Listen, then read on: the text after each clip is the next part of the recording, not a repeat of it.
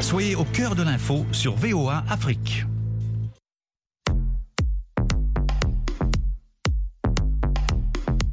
Le monde féminin. féminin. féminin.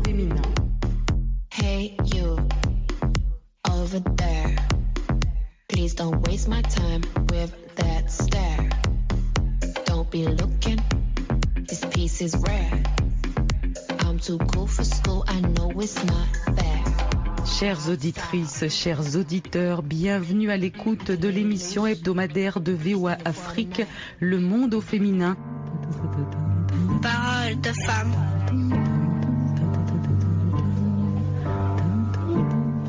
Nous sommes avec Adissa Mariette Cobré, nutritionniste au Burkina Faso, et Dalila Yaro, entrepreneur socio-culturel également au Burkina Faso.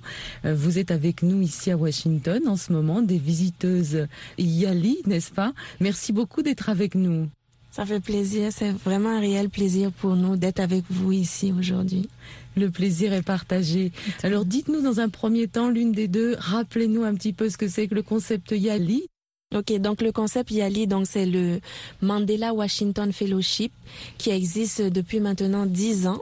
Donc euh, chaque année, des leaders africains dans les différents pays d'Afrique subsaharienne sont sélectionnés après un processus de sélection vraiment très sélectif.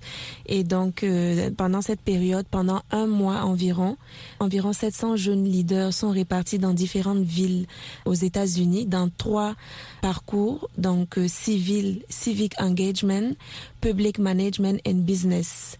Et à la fin de ces formations, pendant un mois, on se retrouve tous pour le summit, donc la phase finale à Washington, qui regroupe les 700 leaders, qui nous permettent d'échanger les idées et de développer ensemble des projets pour le développement de l'Afrique. Merci beaucoup Dalila Yaro.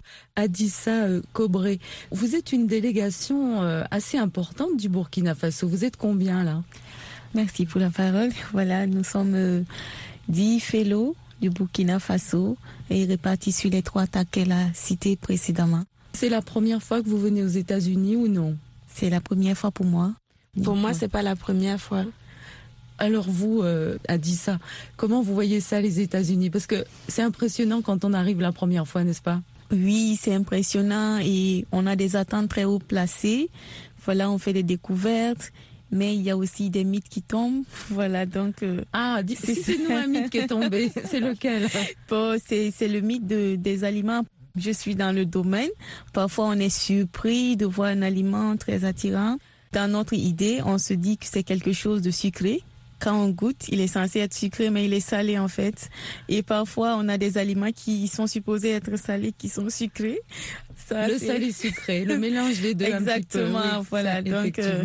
Alors, Adissa Mariette Cobré, vous êtes justement nutritionniste hein, et vous travaillez, donc là c'est beaucoup plus sérieux, hein, c'est beaucoup moins joyeux, n'est-ce pas, la situation au Burkina Faso. On a, avec euh, l'insécurité, tous ces problèmes hein, d'attaques djihadistes, on a de nombreuses personnes qui ont des problèmes pour se nourrir, hein, les personnes déplacées. Est-ce que vous pourriez nous dresser un plan de la situation justement? Oh, présentement, on peut dire qu'il y a un véritable challenge qui est là. Parce que avec les déplacements de population, généralement, en cas de déplacement de population un peu partout ailleurs, comme au Burkina Faso, il y a la perte des terres parce que les populations sont essentiellement agricoles, ils font la culture et quand ils sont déplacés de leurs terres, ça fait un manque à gagner.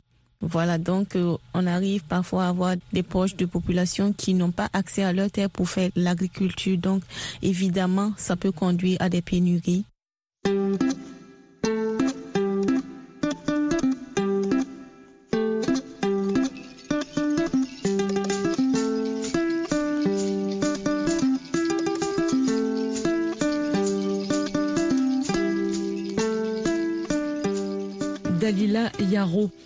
Travaillez dans la culture, hein, dans le socio-culturel. Qu'est-ce que vous faites en particulier justement dans ce domaine-là au Burkina Faso actuellement? Donc euh, dans ce domaine, ce que je fais, ma passion même, c'est de raconter des histoires à travers le design d'accessoires, donc de bijoux et d'accessoires, faire replonger la communauté dans le passé, dans l'histoire. Et donc, euh, à travers ça, par exemple, je suis aussi experte violence basée sur le genre, donc je lis la culture. Comment utiliser la culture et le design pour lutter contre les violences basées sur le genre. Donc, à travers les séances de sensibilisation et de formation des femmes en milieu reculé, en milieu rural, des formations en entrepreneuriat, voilà. Donc ce sont des femmes qui sont intéressées par ce type de création et au niveau de l'apport, qu'est-ce que vous leur apportez par exemple? Parce que pour faire des bijoux par exemple, il faut du matériel. Donc comment vous procédez pour ça? Donc pour les bijoux, c'est de avec du matériel, donc leur montrer quel type de matériel et leur montrer le processus, comment comment réaliser ces bijoux et comment les vendre un peu dans le processus, faire la vente des bijoux et développer une activité ah, vous avez, de revenus. Vous avez très beaux bijoux. Quels sont les, les, matériaux utilisés en particulier pour les faire Donc pour les bijoux, donc j'ai commencé avec les bijoux en perles. Donc quand c'est l'apprentissage, je, je, fais l'apprentissage des bijoux en perles, mais ce que je porte par exemple, ce sont des bijoux en bronze.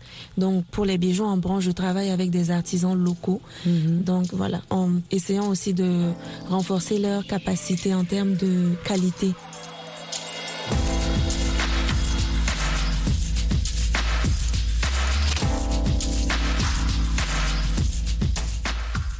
Adissa Cobré, au niveau de l'alimentation, comment vous travaillez et justement quels sont les besoins en particulier, de quoi on manque exactement comme aliment?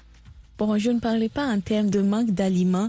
Je dirais plutôt qu'on a besoin de sensibiliser la population sur comment utiliser cette diversité d'aliments, comment tirer profit de tous ces aliments que nous avons. Parce que souvent, c'est le manque de connaissance de comment combiner les aliments pour tirer le meilleur profit nutritionnel.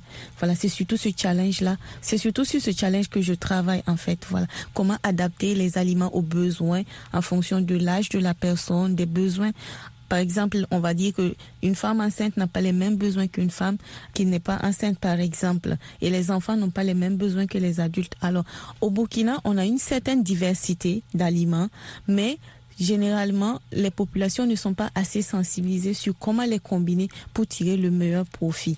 Voilà. Mais il arrive qu'on fasse des émissions, on essaie de sensibiliser, on saisit certaines opportunités aussi de contact du service de santé avec la population pour faire passer certains messages. Mhm. Et vous pouvez nous donner des exemples concrets? Quelle alimentation est la plus courante au Burkina Faso en fonction des régions? Qu'est-ce qu'on cuisine à la maison et, et comment on le cuisine? La cuisine burkinabé est assez diversifiée. On cuisine un peu de tout un peu de, légumineuses, des céréales et cela varie en fonction des, régions. Donc euh, on peut dire que chaque ethnie, chaque culture, chaque région a un plat traditionnel. Je ne pourrais pas m'hasarder sur ce que je ne mhm. connais pas, mais je sais quand même que le, haricot est bien consommé. Il y a aussi des mets à base de, de maïs, d'igname.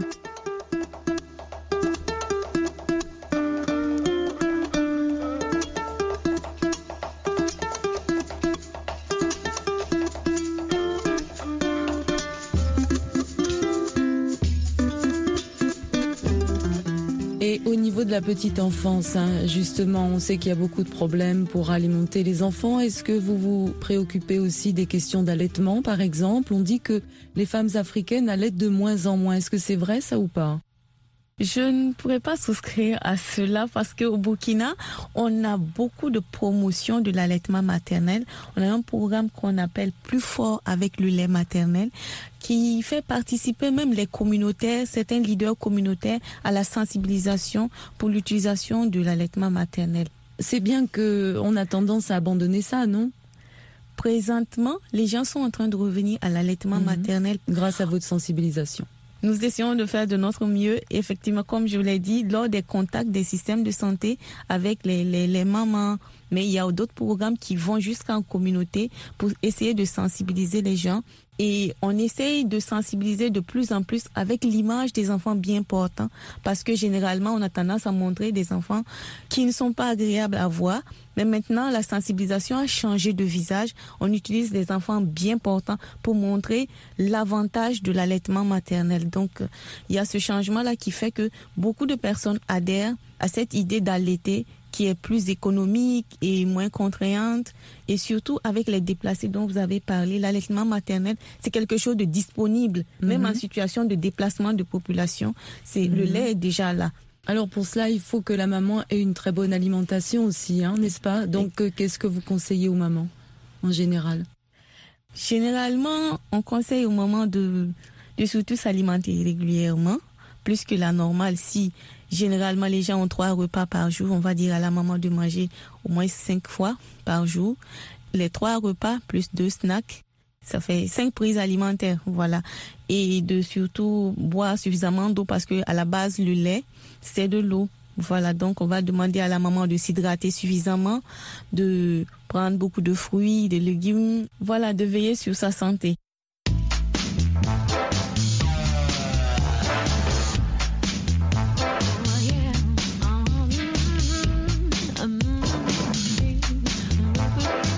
Écoutez Le Monde au féminin sur VOA Afrique.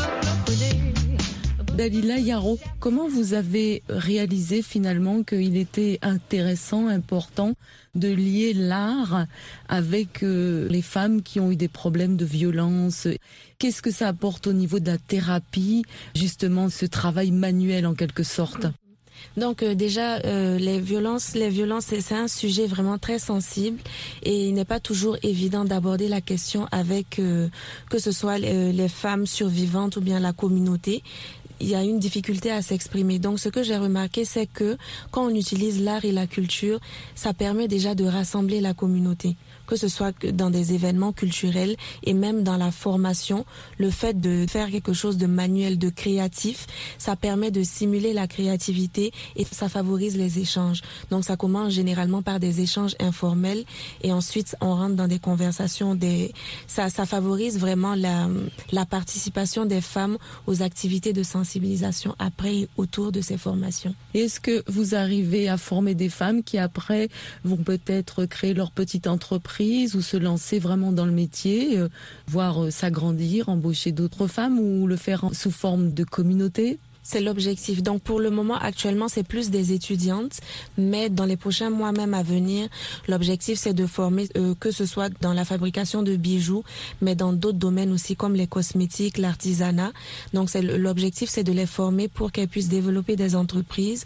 On travaille avec des organisations qui accompagnent les femmes dans la création d'entreprises et la gestion d'entreprises. Donc c'est pour les permettre vraiment de s'autonomiser. Est-ce que la demande est, est importante? Oui, la demande est très importante parce que en plus avec le phénomène des déplacés internes, il y a vraiment beaucoup de femmes dans la ville qui n'ont pas d'emploi et qui n'ont pas surtout le problème qui n'ont pas de, de, formation, de capacité donc pour euh, développer une activité. Donc ce type de formation là est de plus en plus demandé et on voit en fait que quand certaines femmes y participent, elles appellent euh, d'autres femmes autour d'elles qui n'ont pas encore bénéficié de ce type de formation, elles les encouragent à, le faire. Et vous travaillez dans quel secteur en particulier géographique? Vous êtes à Ouagadougou? Oui, donc euh, mhm. je travaille actuellement, je travaille plus à Ouagadougou et avec l'équipe, moi je suis beaucoup plus à Ouagadougou et aussi en Côte d'Ivoire. Certaines activités se déploient en Côte d'Ivoire avec des équipes dans d'autres villes, à Bobo Djoulasso, à Léo, aussi au Burkina.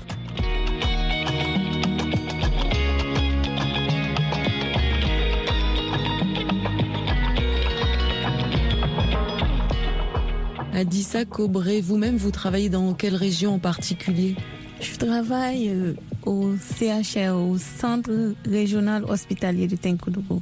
Donc, je suis nutritionniste là-bas et je suis en charge des questions de nutrition pour ce qui concerne tout l'hôpital et aussi je suis sur l'unité de prise en charge de la malnutrition qu'on appelle couramment l'Ukraine. Donc les principaux problèmes de malnutrition, ils sont dus à quoi? Quels sont les problèmes particuliers à ce Je vais prendre un exemple basique. On a tendance à penser, par exemple, qu'un enfant, il doit manger comme un adulte. Pendant que l'adulte va manger le matin, à midi et le soir, par exemple, on va se dire que l'enfant va manger comme ça. Pourtant, l'enfant, il a d'autres besoins il a besoin de manger plus fréquemment en de petites quantités. C'est relatif à son anatomie, à la capacité de son estomac, par exemple. Et ensuite, l'enfant a besoin de certains aliments, par exemple les huiles, les aliments riches en vitamines, que parfois, c'est pas forcément le besoin de l'adulte.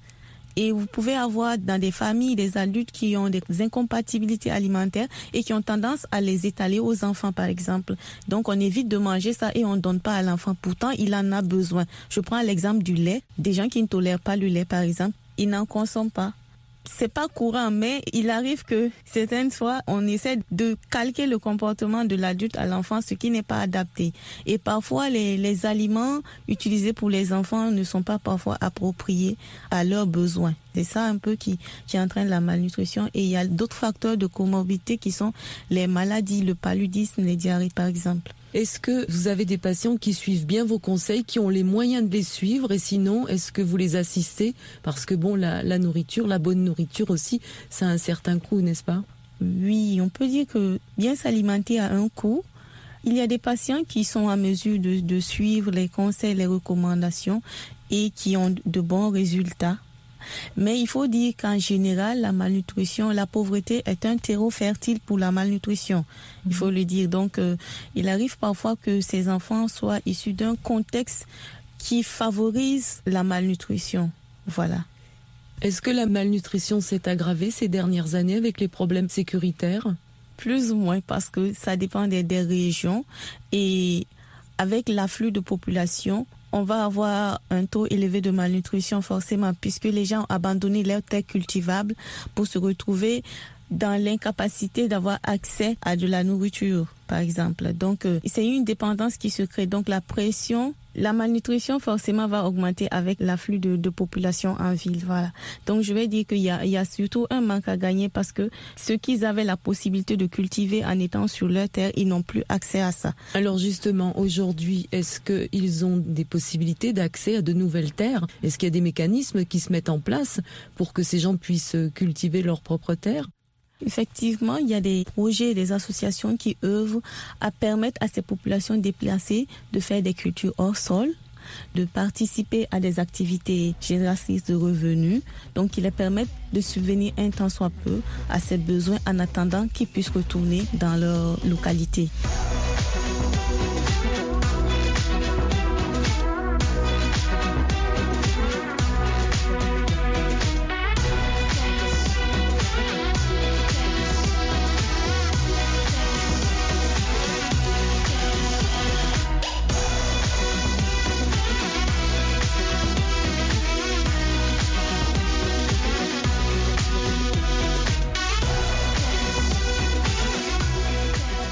Dalila Yaro, on va parler un petit peu maintenant finalement de votre rapport aux États-Unis.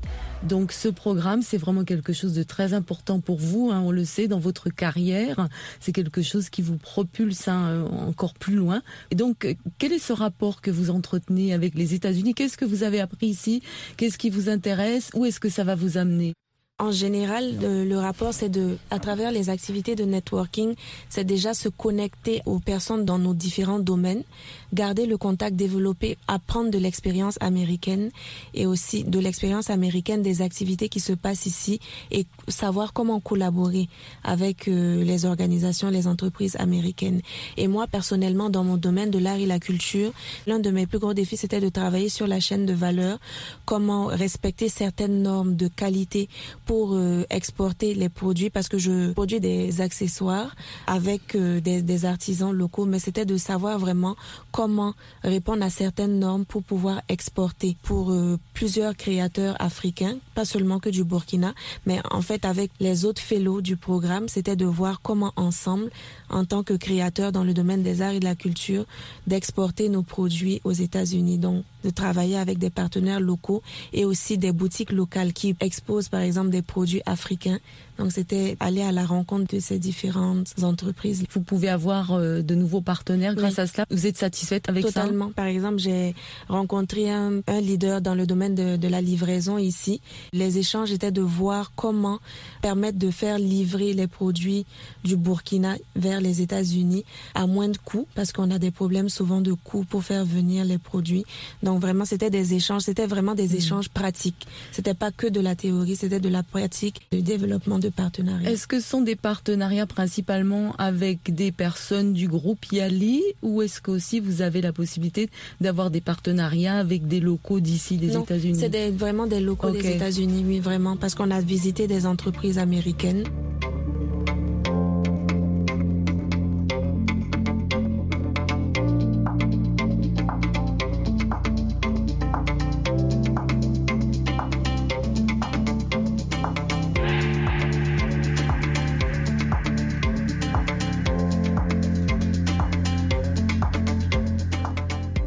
Vous-même, euh, Adissa Cobré, partenariat aussi, qu'est-ce que vous récoltez ici au niveau de la nutrition? En termes de nutrition, j'ai eu des rencontres très, très enrichissantes avec des fellows, avec des médecins, avec des mentors qui m'ont coaché dans euh, ce que je voulais faire comme projet, c'est adapter l'alimentation des personnes hospitalisées à leurs conditions, à leurs besoins nutritionnels. Ça veut dire que ça se passe au niveau de l'hôpital et souvent on a du mal à matcher le profil du malade avec l'alimentation qu'il a. Or, on sait tous que l'aliment aussi contribue à la santé.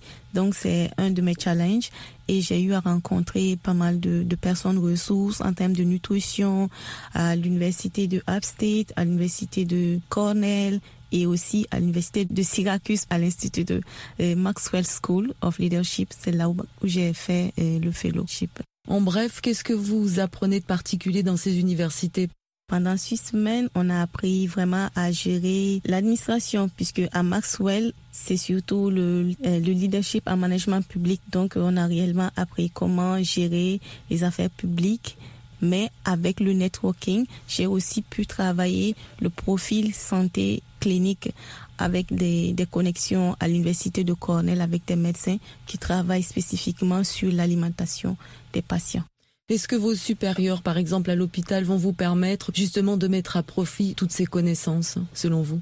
Là-dessus, je pense que je peux compter sur l'accompagnement des structures au Burkina Faso, entre autres les ministères et l'accompagnement local au niveau de l'hôpital. Je pense que ils ont supporté ma candidature et je pense qu'ils sont prêts à m'accueillir pour l'implémentation de ces projets a dit ça au niveau matériel aussi. Est-ce qu'il y a des gros besoins au niveau de votre hôpital et au niveau de la médecine au Burkina Faso? On imagine que oui. Est-ce que les États-Unis peuvent vous aider en ce sens? Est-ce que vous avez aussi pu voir ce type de volonté du côté des États-Unis? Je pense qu'il y a toutes les ouvertures possibles en termes de partenariat au niveau des, des États-Unis et le besoin en matériel existe dans les hôpitaux et particulièrement dans l'hôpital dans lequel je travaille. Et donc j'espère qu'à l'avenir, on pourra avoir des, des partenariats avec ces différentes structures. Dalila Yaro, pour terminer également, comment est-ce que vous allez mettre à profit finalement toutes ces connaissances que vous ramenez à la maison et toutes ces rencontres aussi hein, qui sont là euh, dans votre esprit et que vous allez pouvoir exploiter? Déjà, la première chose euh, ici, c'est pendant ces, ces six grosses semaines, on a rencontré tellement de personnes tellement d'apprentissage que on se retrouve avec plein d'informations en même temps. Donc c'est de retourner à la maison, de s'organiser, d'organiser toute l'information et de mettre en place un plan que j'ai déjà commencé personnellement à mettre en place de discuter et finaliser les partenariats avec euh, les personnes avec qui j'ai déjà échangé et poursuivre la conversation. Le plus important, c'est de garder le lien avec les personnes que nous avons rencontrées ici pour ensuite mettre en place euh, voilà, les partenariats et commencer les échanges. Dalila Yarou, je rappelle que vous êtes entrepreneur socioculturel. Adissa Mariette Cobré, vous êtes nutritionniste, hein, toutes les deux au Burkina Faso. Merci beaucoup pour toutes ces précisions sur votre travail hein, et bonne continuation. On vous souhaite vraiment bon courage. Merci beaucoup. Merci beaucoup.